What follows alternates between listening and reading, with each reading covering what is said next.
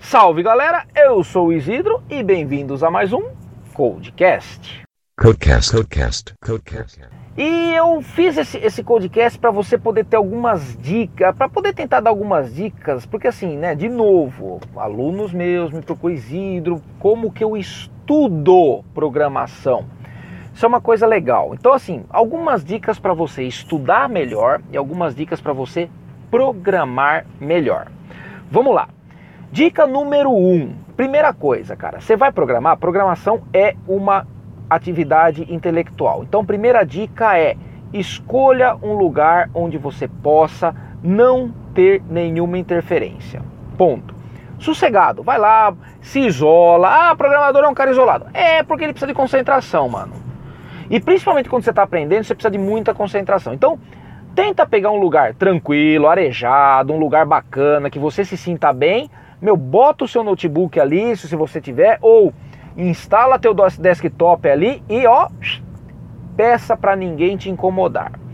Segundo ponto, tenha pequenas metas. Ai, ah, vou estudar por estudar. Estudar por estudar, cara, você faz por fazer e você não chega em lugar nenhum. Você nunca vai na academia para falar, ah, vou fazer, acho que eu vou fazer alguns exercícios.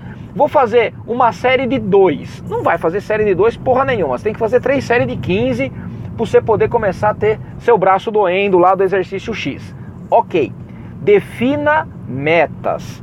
Ah, eu quero resolver o exercício tal da maratona de programação, ou eu quero resolver a lista tal de exercícios que eu baixei na internet.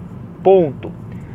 Terceiro ponto, leia, leia muito e preste muita atenção no que você está lendo. Qual é o mal da galera que está aprendendo a programar. Não lê enunciado.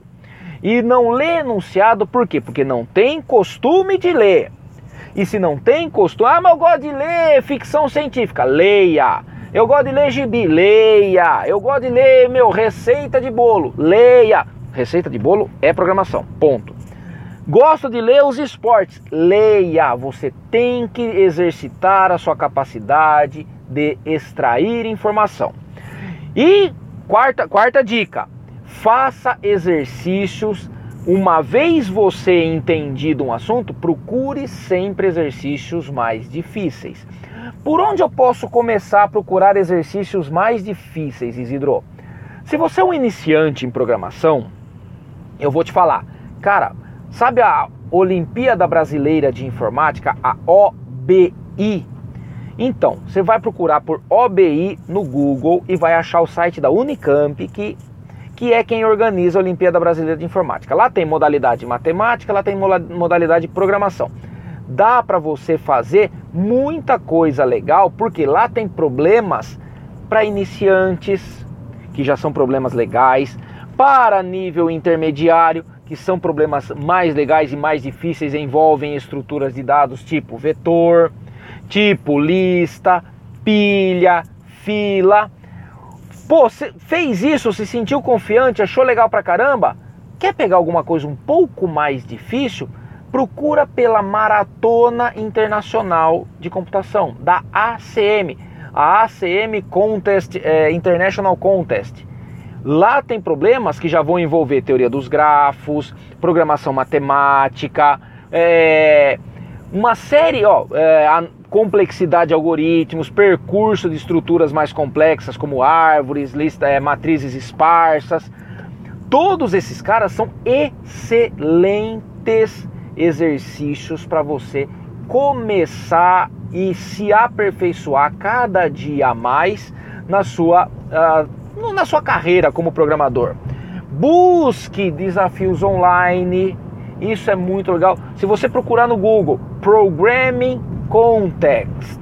Beleza, ó, desafios de programação. Você vai achar uma porrada de site que o cara fala, ó, esse aqui é o problema, esses são os dados de entrada, eu quero que gere essa saída. Como que eu faço? Se vira, velho. Problema seu. E quinta dica. Cansou, cara, vai dar um rolê. Cansou, vai dar um rolê. Por quê? Porque, cara, a cabeça cansa. Pensar é uma atividade que esgota. Então, se você está num problema martelando, martelando, martelando, cara, dá uma respirada, dá uma respirada. Muito provavelmente você vai resolver boa parte dos problemas que você achou que não conseguia resolver andando, dando uma volta. Isso não é ruim, por quê? Porque você está tentando se desligar um pouco do foco do problema e de repente a solução vem meio que naturalmente, porque o seu cérebro lá no background está trabalhando. E legal! Vou dar um exemplo que aconteceu comigo, cara, no mestrado. Eu tava com uma porrada de problemas que eu não conseguia resolver e, meu, e quebrando a cabeça, quebrando a cabeça, quebrando a cabeça.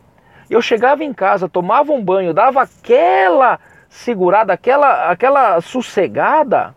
Meu, eu, eu já cheguei a dormir e sonhar com a solução.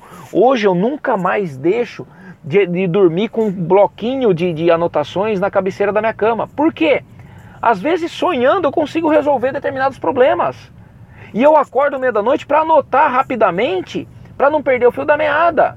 Porque às vezes a solução vem no seu sonho, porque seu cérebro, de novo, está no background processando. Então pensa nisso, pega essas cinco pequenas dicas e tenta aplicar isso no seu dia a dia. Você vai ver como a tua capacidade, a tua qualidade como programador vão melhorar e muito. E isso sendo uma simples coisa natural. Torne todas essas pequenas ações hábitos. Isso vai começar a melhorar o teu desempenho e a tua capacidade de resolução de problemas. Ok?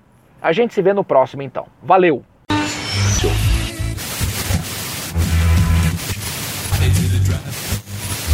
Codecast, Codecast, Codecast.